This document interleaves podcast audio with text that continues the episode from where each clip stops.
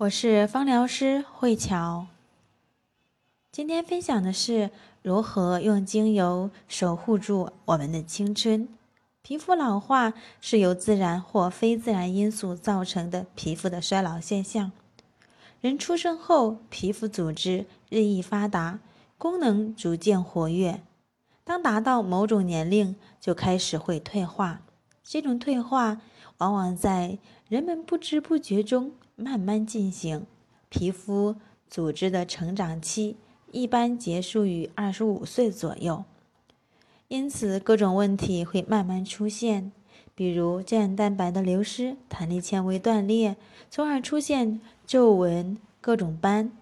四十至五十岁初期，皮肤的老化慢慢明显，但老化的程度因人而异。影响皮肤老化主要有以下因素：年龄因素、健康因素、精神因素，比如用脑过度、思虑过多、心情烦躁，也会导致皮肤老化；营养因素，比如身体缺乏蛋白质和各种维生素，也容易导致皮肤的老化；生活习惯，现在很多的年轻人。会经常熬夜、抽烟或者不良的生活习惯，也会导致皮肤的衰老。环境因素，比如长期工作会在外面，阳光暴晒、风吹雨淋，也会容易导致皮肤的衰老。还有内分泌紊乱，女性绝经后，雌性激素分泌减少，从而影响皮肤的充实度和弹性。或者是保养不当，或用药不当，也都会导致皮肤的衰老。皮肤是人体最大的器官，人体的衰老其实是先从身体内部的器官老化。某些护肤品可以在短时间内改善面部老化的现象，但是，一旦停用，很快就会被打回原形。